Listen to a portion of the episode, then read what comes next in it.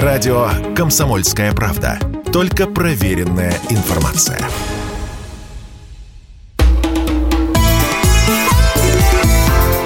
«Национальный вопрос»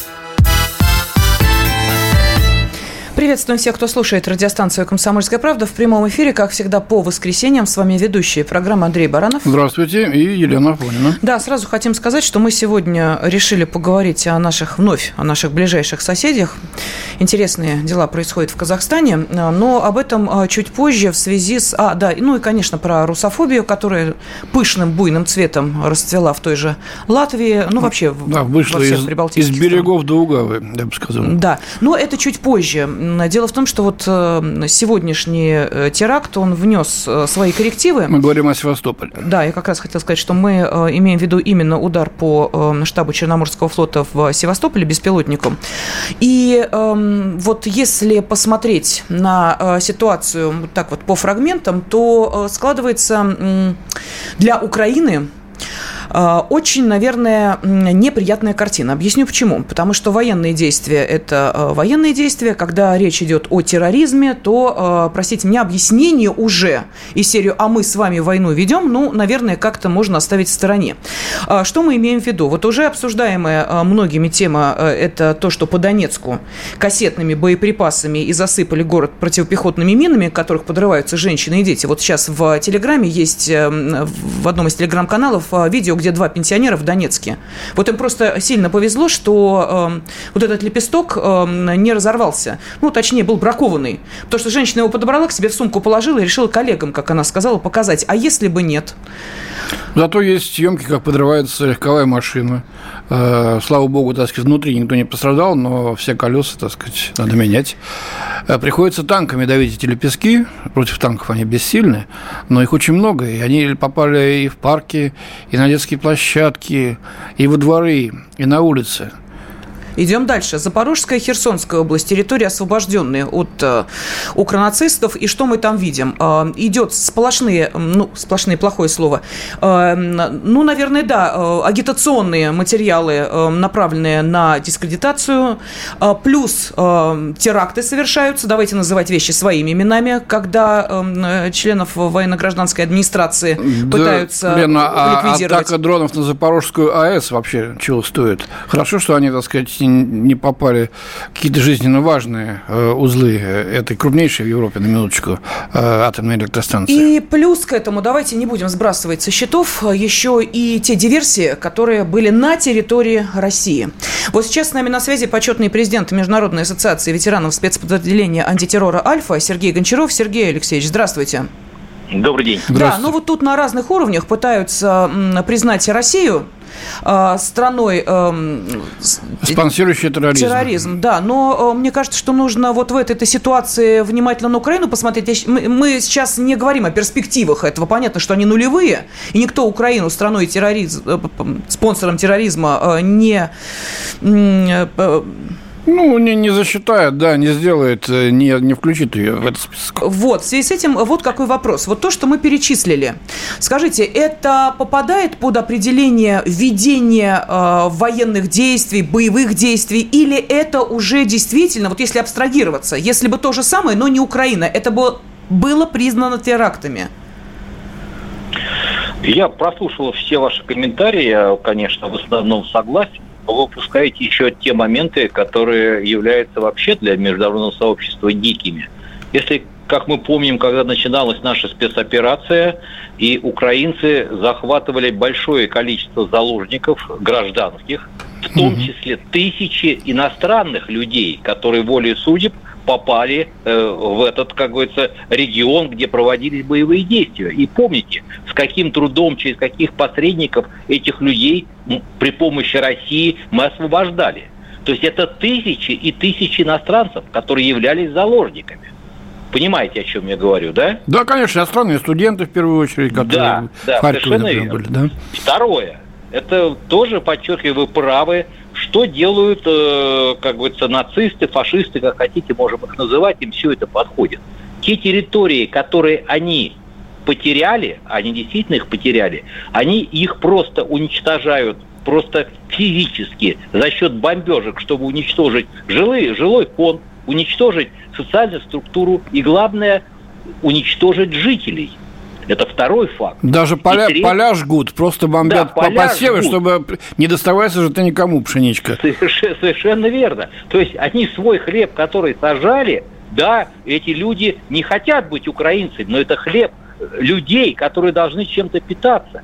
Дальше переходим к третьему факту. Вы совершенно правы. Что они делают? Они мало того, что весне ставят растяжки, они ставят свои огневые э, комплексы между домами, больницами, роддомами. Но это мы все уже проходили, все это прекрасно знают. А сейчас они нашли еще новый способ, правильно говорит? Это такие так называемый лепесток ПФМ-1, который весит там всего 75 грамм, из них 40 грамм это тротила. После как бы, на него нажатия э, теряются ноги и так далее. Но самое, извините, дикое, даже не знаю, как это это сволочное, что оно делают, нажатие нужно 5 килограмм. Это маленький ребенок, который наступил, он прощается с жизнью.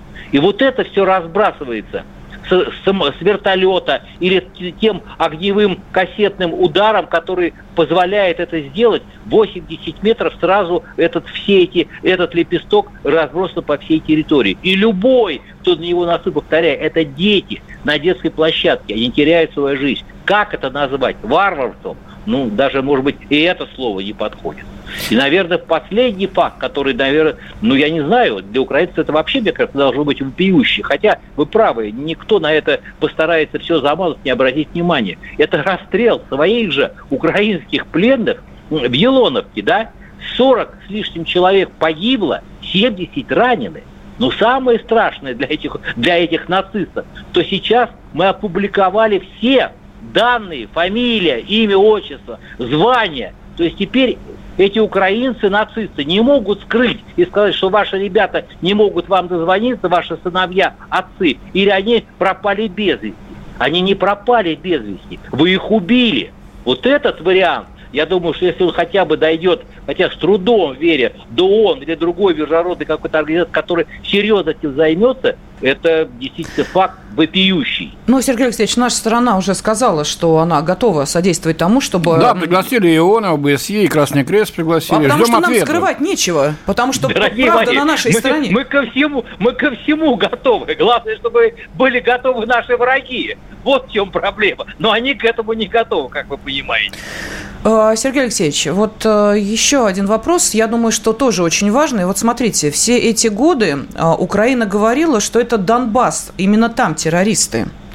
За все эти 8 лет хоть один теракт в Киеве, в Харькове, в других городах Украины произошел? Вот я что-то такого не припомню. Нет, не было, я точно могу сказать. Этих фактов нету, их и не могло быть, потому что с 2014 года войну против тех людей, которые не захотели подчиняться украинской власти, а украинцы сразу посчитали сепаратистами, как там, ватниками и нелюдями, это они делали все, чтобы их убивать. И сейчас они продолжают снабжать террористические диверсионные группы, которые убивают руководителей на местах, которых выбирает народ те области, которые мы освободили. Но и они и на территории нашей страны, Сергей да, Алексеевич, действуют. Страны Когда делают... за деньги нанимают тех, кто будет забрасывать военкоматы коктейлями Молотова, это же терроризм. И подрывать составы, э, это же тоже терроризм. Ну, как вы не называете это, но это терроризм. Ну, я еще раз, мы с вами друг друга понимаем, просто мы хотим правильно доказать всему миру и хотя бы сделать так, чтобы на это обратили внимание. Вот в чем основная задача. Хорошо, Если тогда мы... вопрос, Сергей Алексеевич, а какие действия Украины, вот давайте просто по пунктам, э, похожи на действия, э, запрещенные в нашей стране террористической организации ИГИЛ? По крайней мере, теми методами, которые сейчас используют э, нацисты, это практически один в один, что делал ИГИЛ. Тоже расположение военных огневой мощи в домах, в жилых домах, в больницах, в роддомах и так далее. Второе – это убийство мирных жителей, которые сочувствуют, как они говорят, не той власти. И третье, самое главное, что все те диверсии, которые они делают, сейчас нацисты делают все один к одному. Это растяжки, это минирование трупов, даже тех, которые якобы потом э, как бы их находят. И все. Так что в этом различия уже нету. Это тот же сценарий. Мы можем... Но, к сожалению, это сценарий общий для всех, извините, террористических организаций мира, которые где бы ни были, в Африке, в Азии или еще где-то. Но большинство из них уже признаны террористическими. Мы Совершенно можем, верно. должны ли мы, по-вашему, выйти, я не знаю, в ООН, а, в какие-то другие международные да структуры? Мы уже вышли. Только я думаю, что мы также оттуда и выйдем. Ну, я понимаю, что у нас поддержки там нет, не будет. Нет, нет, Андрей Михайлович имеет в виду выйти с обращением вот с этими фактами и сказать, что вот Украина страна э, террорист. Или это... Вот по, край, по, по крайней мере, только сейчас вы сами же озвучили, теперь меня спрашивают. Только сейчас мы вышли с расстрелом в Еленовке 70, 40 э, убитых, 70 раненых украинских пленных, мы уже с этой как бы инициативой признать этот факт террора уже вышли. Сергей Алексеевич, что дальше? Очень коротко, у нас буквально там 30 секунд. Что дальше? А дальше? Захват заложников, как на Дубровке, или Будионовск? Вот что дальше? Ну, по крайней мере, а сейчас от них можно ожидать все. На сегодняшний момент проблема номер один – это чисто политическая, которую они будут добиваться до последних дней. Это, конечно, вопрос Крыма, где они собираются проводить террористические действия. И, конечно, это Крымский мост. Это для них, это самая проблема номер один. Никто этого дара не скрывает. Спасибо. Это... Спасибо. Почетный президент Спасибо. Международной ассоциации ветеранов спецподразделения антитеррора «Альфа» Сергей Гончаров был на связи с нашей студией. Ну, а мы продолжим буквально через через несколько минут поговорим Про о том, может ли стать Казахстан вторым фронтом против России. Радио «Комсомольская правда». Никаких фейков, только правда.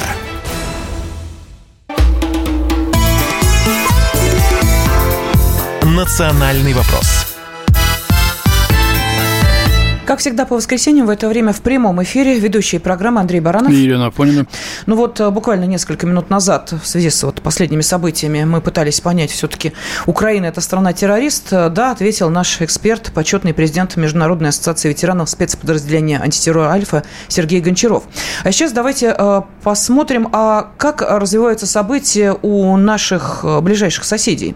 И как-то становится тревожно. Ну вот, смотрите, нашла тут одну информацию о том, том, что казахские и киргизские СМИ называют э, ЧВК «Вагнер» исключительно террористической организацией. И тут э, скрин статьи, где действительно сказано, что вот вышли, мол, протестовать против э, этой террористической организации. То есть вот на всякий случай для понимания.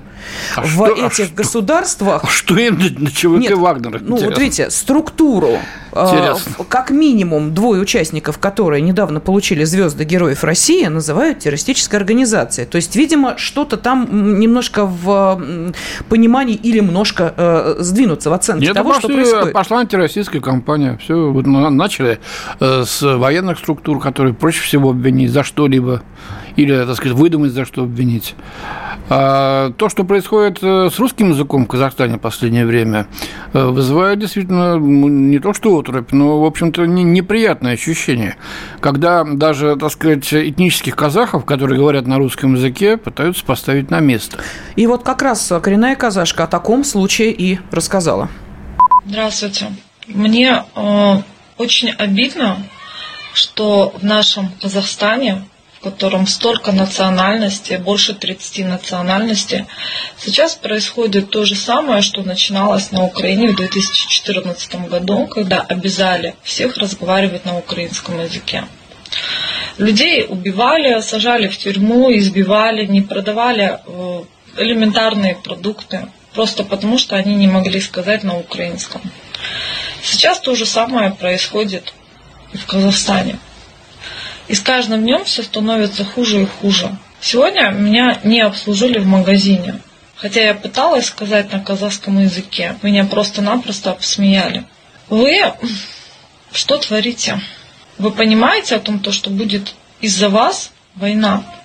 Вы кричите на каждом шагу, русские уезжайте в свою страну.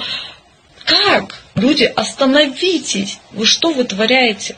Не надо делать так, чтобы у нас была война. Вот сейчас с нами на связи политический консультант э, Дмитрий Фетисов. Дмитрий, здравствуйте. А, здравствуйте, коллеги. Здравствуйте, Дмитрий. Здравствуйте, слушатели. Ну вот смотрите, эм, эта девушка, женщина, она сказала, люди, вы понимаете, что творите? Так вот, понимают, что творят Или э, так выгодно сейчас играть на теме русофобии, в том числе и в Казахстане, очки собирать политические, может быть? А, да, все-таки то, что мы видели а, в Казахстане в последние годы, это как бы не единичный случай, да, и языковые патрули, и а, какие-то те или иные случаи проявления враждебности к тем людям, которые разговаривают на русском языке, это есть. Притом надо понимать, да, что проблема, она такая по Казахстану достаточно региональная. То есть если сейчас в северных областях Казахстана, в западных областях Казахстана, где до сих пор еще много русских, много русскоязычного населения – а, там просто никаких проявлений национализма нету. Если мы смотрим центр Казахстана, а, если мы смотрим юг Казахстана, там таких случаев все больше и больше. И а, тут вы совершенно верно задаете вопрос, а, и сами же на него, по сути, отвечаете. Действительно, мы видим, что, скажем, и а, действующему президенту Казахстана, и в какой-то степени и прошлому Казахстану, все, президенту Казахстана, а, вот эти все инциденты, они были выгодны именно с политической точки зрения. Идет заигрывание с националистами, может быть, их там, ну, не так много, да, они являются подавляющими. Нельзя говорить про всех казахов, что они являются националистами. А, но, тем не менее, значительный процент а, таких людей в казахском обществе есть, и власть с ними заигрывает, потому что они достаточно радикальны, их можно использовать э, в том числе в своих политических целях. Ну, хорошо, а как же заигрывать, если в январе они чуть не свергли и бывшего, и нынешнего президента, если бы не ОДКБ? А, ну, видите, Андрей, мы до сих пор не знаем а, все-таки, кто стоял за этим. А, и опять же, да, как всегда националистов пытаются использовать. Кто-то пытается, одна сторона пытается использовать на своих интересах, другая в других. То есть, но в любом случае видно, что, опять, да, Э, давайте будем откровенными, в России тоже была проблема с националистами. Не так давно. Тем не менее, когда наши э, власти захотели, э, мы теперь практически их не видим и не слышим. Были ликвидированы все вот эти вот институты, которые их объединяли, политические партии, которые была проведена работа, тут, наверное, надо отдать должность силовикам, работа была проведена, как показывает, опять же, опыт даже России, если проблема есть, если ее видят, ее тут же решают. Проблему э, национализма власти Казахстана явно решать не хотят. Хорошо, подсказать мы можем, наши власти общественность, я не знаю кто. Ну вот смотрите, сейчас э, на сайте электронного правительства Казахстана опубликован э, проект постановления, он сейчас проходит общественное обсуждение. Э, в этом проекте что? Дерусификация следующих населенных пунктов самой крупной городской агломерации Казахстана. Речь идет про название округов и сел Алматинской области. Их собираются сменить на казахские, но это пока вот на стадии обсуждения. Все, но еще раз, на официально официальном сайте электронного правительства Казахстана. Там населенные пункты, не буду их перечислять, и вспоминают, что в прошлом году власти Казахстана дерусифицировали город Павлодар – ну, Наша... до этого Семипалатинск, Да, гробовое молчание, мол, типа, делайте, что хотите, э, ваша страна, мы на это внимание не обращаем. А с нашей стороны вот такое молчание, оно уже вызывает, ну, некоторое опасение дальнейшим развитием событий. Не случайно, еще раз обращаем внимание, мы начали именно с того, о чем говорила коренная казашка, говорящая прекрасно на русском и, как мы поняли, на казахском языке. Она говорила, ребята, мы идем по пути Украины, остановитесь. Ну и что? Мы говорим, нас не слышат. Мы э, отдельная страна, что хотим, то и делаем. Э, э, говорят русскоязычные жители Казахстана, остановитесь. Не слышат, что хотим, то и делаем. И что в этой ситуации нам как? Вот Украина, например, что делать-то надо? Ну, я думаю, в Кремле прекрасно понимают, что такая проблема есть, потому что, опять же, периодически наши политики разного уровня все-таки предупреждающий сигнал Казахстану дают – а, Казахстан же, да, сам использует это для торга. Буквально угрожает России, что вы, посмотрите, у нас есть националисты, мы будем притеснять русских. Да, все это не явно, все это завулировано, но это есть. Ну, остается только наблюдать. Я, по крайней мере, не могу сказать, что ситуация критическая. А, что Россия не понимает угрозу, не видит рисков. Но ну, она вот. ухудшается, эта ситуация. Она в она этом году хуже, чем да. была в прошлом, а в прошлом э, стало хуже, чем в позапрошлом. А что же будет дальше? Год-два вот так мы будем наблюдать, а потом привет родителям, что называется. И... Они возьмут и начнут резать русских. Только и, ли экономические рычаги воздействия? Давайте вспомним. И там ведь религия нефтью, тоже, например. и все такое. Да. И, и Турция не дремлет, и американцы не дремлют. Да. Я думаю, план есть. Просто, скорее всего, в Кремле сейчас внимательно смотрят, до какой степени вот эти вот угрозы, да, этот такой шантаж условный, он дойдет. И какие-то меры обязательно последуют. Какие, Дмитрий, по вашему мнению, какие меры? Ну, на Кремль э, надейся, а сам, что называется, не плошай, да? Давайте мы все-таки, вот э, придет мистер Фикс, у вас есть план мистер Фикс? О, у меня есть план мистер Фикс. Э, давайте мы вот это оставим в стороне, просто у каждого из нас есть, ну, какие-то, если мы действительно понимаем а, сложность этой ситуации, у нас есть, наверное, какие-то предположения, как из этой ситуации можно выйти. Вот отношение Казахстана, как можно этот вопрос с языковыми ли патрулями, с желанием желанием или доказать, что за январскими событиями а, и за разбитыми витринами магазинов стояли почему-то именно русскоговорящие граждане Казахстана. Такая версия тоже вдруг неожиданно появилась. Ну и что вот да. дальше? Нет, мы уже сейчас какие-то шаги видим. Смотрите, да, а, у нас есть э, в этой части Азии два принципиальных соперника – Узбекистан и Казахстан – которые сейчас пытаются активно завлекать инвесторов международных, пытаются развивать экономику. Да, но по сути это экономическое соревнование. А, кто заработает больше денег, кто улучшит жизнь своих граждан. Узбекистан пока лидирует, и Россия, если а, да, чем, тут Андрей совершенно верно сказал, ситуация в Казахстане ухудшается. И на фоне этого мы видим, что Россия начинает сближаться с Узбекистаном. Россия тоже не стоит сейчас в стороне и показывает, что мы экономические отношения можем строить не только с вами, но и с вашим прямым экономическим конкурентом.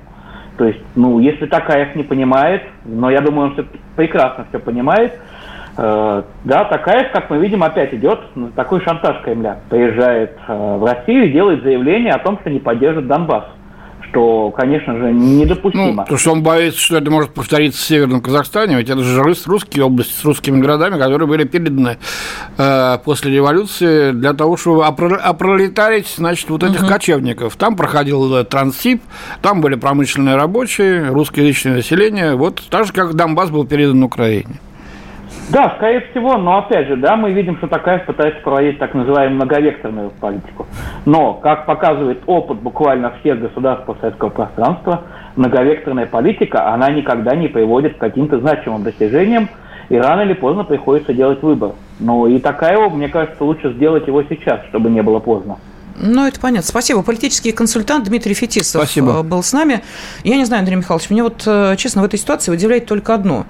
Каким образом э, Европа в ущерб себе, своему народу, умудряется стройными рядами идти эм, за Америкой, а, а наши друзья, союзники и партнеры, ну, мягко говоря, плюют в нашу сторону и как-то, в общем, делают это совершенно безбоязненно. Ну, считают, что Америка богаче и сильнее. Mm, так понятно. им кажется, по крайней мере. Ну, суть показывает, что помощь идет им не из Америки, а от нас. Да, ну, а буквально через несколько минут поговорим, какую подлость задумали прибалты. Если тебя спросят, что слушаешь, ответь уверенно. Радио «Комсомольская правда». Ведь Радио КП – это самые оперативные и проверенные новости.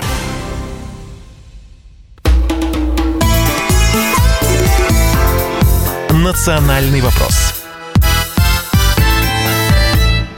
В студии ведущая программы Андрей Баранов. Да, добрый день еще раз. И Елена Фонина. Что-то пишут, Андрей Михайлович? Да, пишут, э, пишут о том, что... Правда, пишут очень резко. Я не все даже и зачитать смогу. Э, вот пишут, что вспоминают Жириновского, который советовал в национальных республиках поставить во главе русских губернаторов. Так было всегда в Русской империи. В регионах ставил царь русского генерал-губернатора, пишет Константин Сурал. Но нет той империи уже. Да и царя русского нет. Это суверенное государство, как бы мы к этому не относились. Договариваться надо, чтобы эти люди были местными, но думали пророссийски. Или, по крайней мере, дружественную политику к нашей стране осуществляли. Это, конечно, посложнее, но другого пути нет.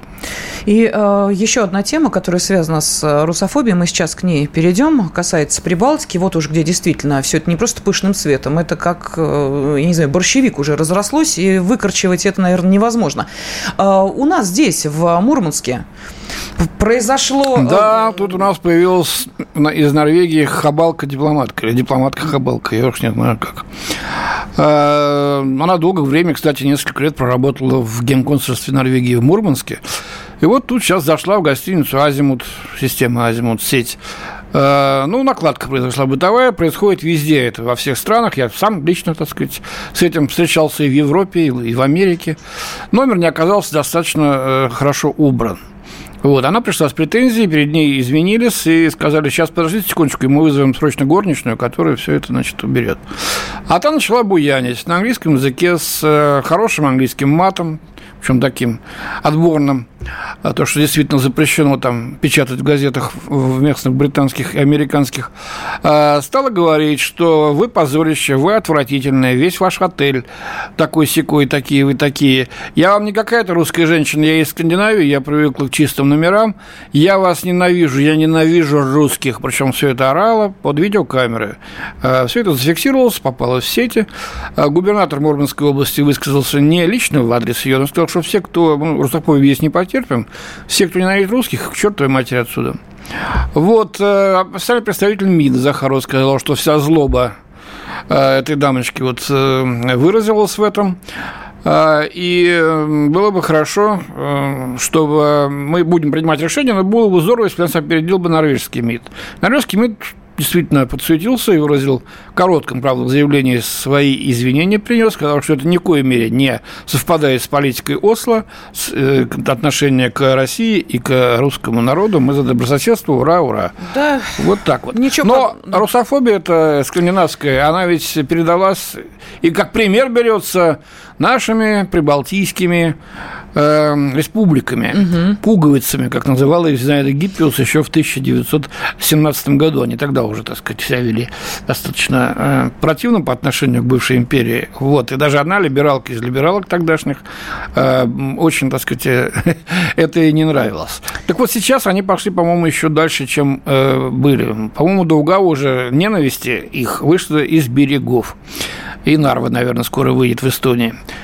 Речь идет о визах. Да, власти Латвии сообщили, ну, во-первых, о э, жестких проверках россиян и белорусов на границе.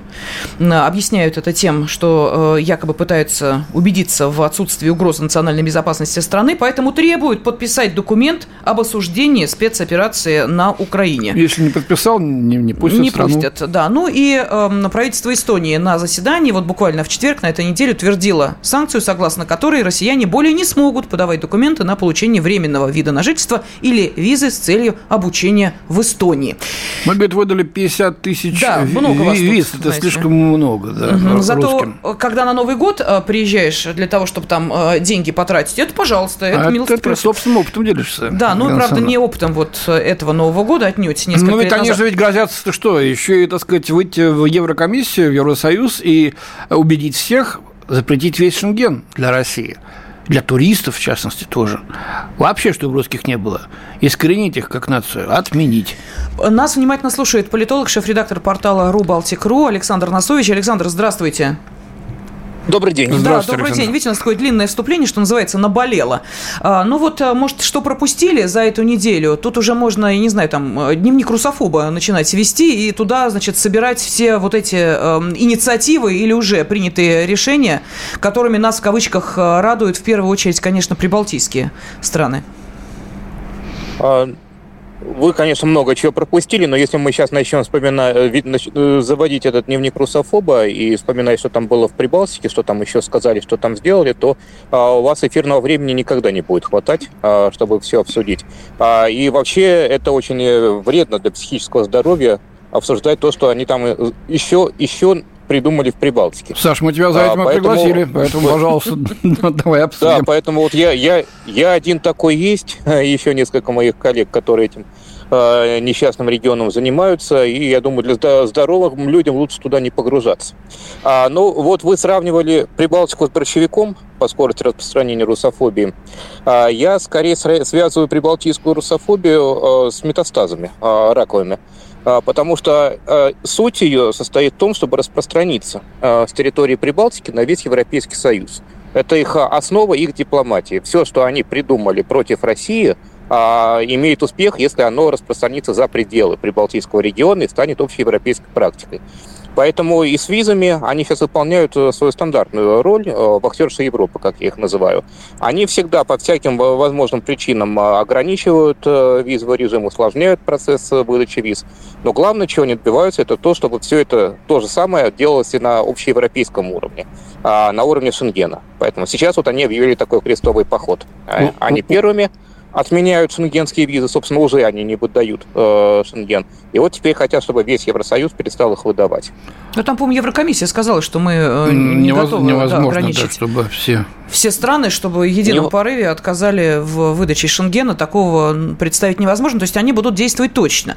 Александр, у меня вот в связи с этим а, вопрос, скажите, а вот а, сейчас, когда мы говорим о Прибалтике, но ведь а, есть же те, кто наблюдает эту ситуацию изнутри. Может быть, как это не парадоксально сейчас прозвучит, вот те убеганцы, которые туда отправились за прекрасной сладкой жизнью, они же ведь тоже на себе все это испытывают, всю эту русофобию. Потому что не случайно мы начали с э, норвежской вот этой истории в Мурманске произошедшей, а комментарии были следующие, что русские, ну, Русские – это значит все, кто живет на территории э, России. Потому что тут замечательный ролик был у Владимира Соловьева, когда, если вы видели, да, представители разных народов нашей страны говорили, э, я э, бурят, но я русский, я э, э, дагестанец, но я русский и так далее, и так далее. То есть понятно, что русские – это общее название, и э, ни один народ вообще представить себе более гонимым сейчас на планете невозможно. То есть это уже э, что-то зашкаливающее. Вот в данной ситуации, ну, может быть, их использовать в свою помощь ту же Чулпан Хаматову, которая сейчас из Латвии, по некоторым данным, в Америку уехала дорого. Собирается там сейчас карьеру делать. Может быть, их как-то умело привлекать, а? Скажите. Но это скорее они собираются их э, умело привлекать, чем мы. И они действуют на основании украинской логики, потому что, как э, украинцы пишут, э, украинские СМИ околовластные, хорошие русские – это мертвые русские. То есть там хороших русских то есть не, нет в принципе. А, и поэтому русских надо бить, любых, какие, какие под руку попадутся. А поскольку в Европе э, попадают, в частности, украинцам под руку только вот э, те самые хорошие русские, которые убежали от Кремля, которые оппозиционные, диссидентствующие, то их и будут бить. А, и, собственно, уже и начинают, и поэтому и Хаматова собирается бежать из Латвии, и многие другие. Ведь этот же запрет Шенгена, а, запрет э, выдачи видов на жительство, он на них тоже распространяется. Они же тоже граждане России. А им тоже а, перечеркнут шенгенские визы и скажут «чемодан, вокзал, Россия» и убирайтесь отсюда. А, поскольку большинство населения России сейчас в Европу и не ездит, это просто небезопасно, то на них в первую очередь отыграются. Собственно, уже начали отыгрываться. Вот э, на этой неделе не пустили в Латвию Игоря Юргенса. Это же там либерал из либералов. А, там символ медведевской оттепели, символ а, потепления, которое у нас в тот момент было в отношениях между Россией и Латвией. Вот он э, сейчас поехал, думая, что он, он избранный, у него особые заслуги перед Латвией, ему там красную дорожку на границе постелят. А ему на границе выкатили вот эту бумагу с требованием осудить Россию, иначе, иначе не пропустят. Он э, отказался подписывать, его развернули на границе. Вот это типовая история, я думаю, таких будет еще много. И с той же Хаматовой, и с, с много с кем еще. Когда газ-то будем отключать? Так отключили уже Латвию. Нет, ну Латвия, да, Эстония, уже... Эстония, Литве, вообще, вот, так сказать, Вы знаете, по максимуму. Я, я понимаю, почему Андрей Михайлович об этом спрашивал, но вот про Казахстан говорили буквально несколько минут назад, и как-то вот так невольно пришли к тому, что политическими методами не получится, а вот экономически еще какие-то варианты возможны. Вот в данной ситуации тоже только экономический вариант можно использовать? Военный еще есть. Ну, есть еще военные, да, вот сняли, сняли с языка, но они все-таки пока говорить рано. Пока еще экономически. И вот по, по поводу газа я, я бы просто провел эксперимент. Включил им всем газ и посмотрел, что они скажут. Потому что они же ерепенятся, говорят, что мы уже отключились, мы вообще российский газ не потребляем, хотя на самом деле потребляют. А стоит им начать э, сворачивать вентили, они начинают кричать, как же так, э, вы занимаетесь энергетическим шантажом. А потом по бумагам выясняется, что они только российский газ потребляют, просто он оформлен по документам как газ с третьих стран. Просто чтобы раз и навсегда как-то расставить все точки над «и» а, над этим вопросом, нужно отключить э, вообще все и, западное да, направление тоже, «Газпрома». Да, Брел тоже да. отключить. Так что есть, есть возможность на них давить. Сейчас небольшой перерывчик мы сделаем буквально на минуточку-полторы, а потом вернемся к нашему разговору с политологом Александром Насовичем о том, что происходит при Балтике. Да, наша тема. Прибалты задумали очередную подлость против русских. Сработает ли? Радио «Комсомольская правда». Только проверенная информация.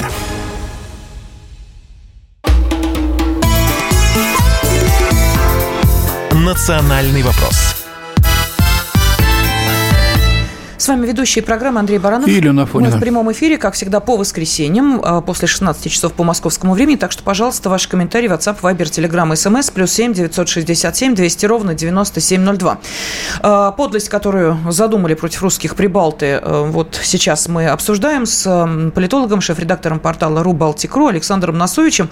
Александр, ну есть еще один эпизод, который как-то, вот знаете, в отношении России и Прибалтики немножечко подзабыт, а зря.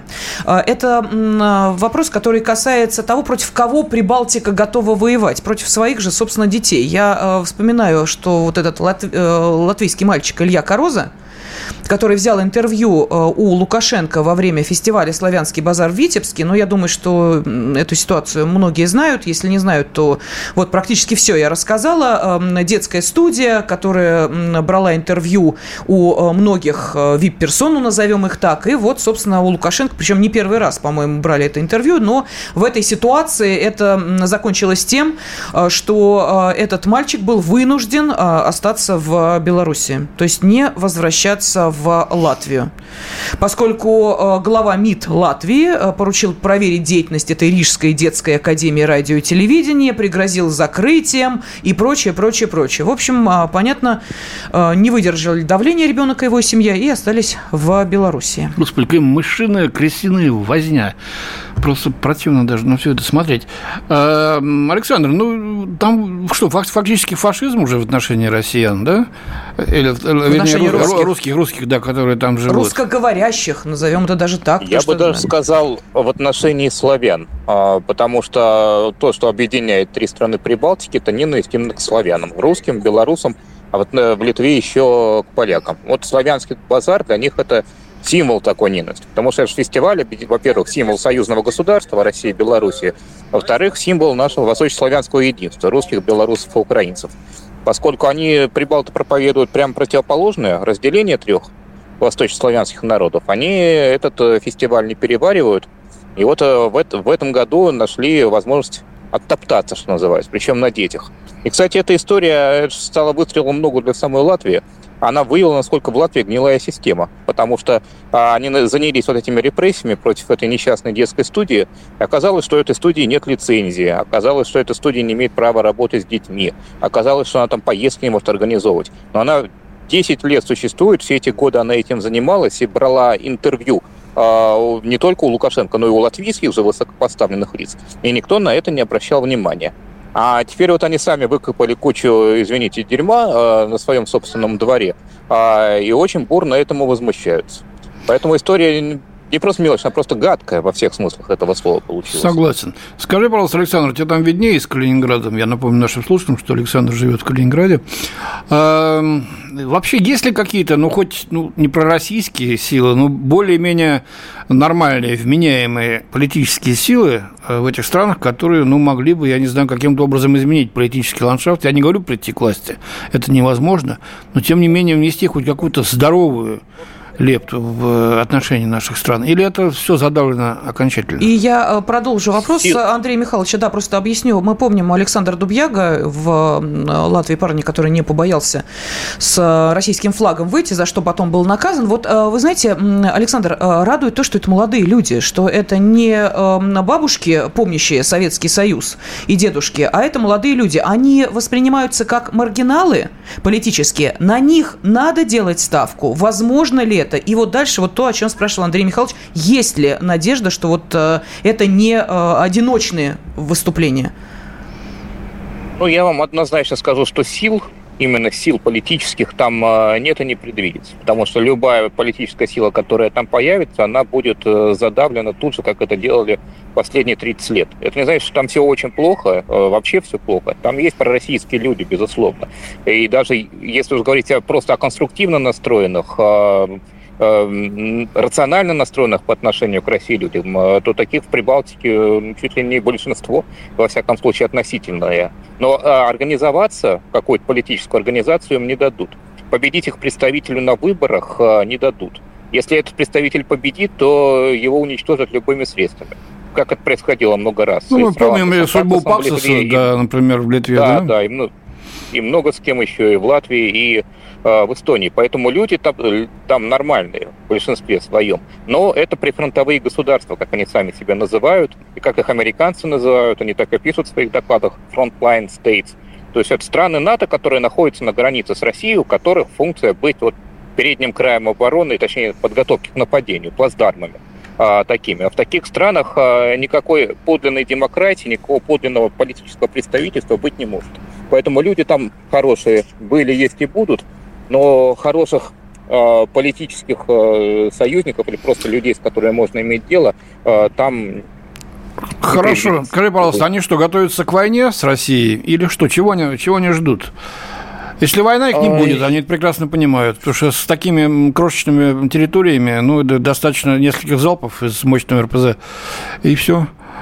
А чего они хотят? Я бы сказал, что они, они готовятся к принесению себя в жертву они э, идиоты? во имя свободного мира. Они идиоты? Да, можно, ну, можно и так сказать. Не, не, в общем-то, да, причем это такой коллективный идиотизм, точнее, коллективное самовнушение.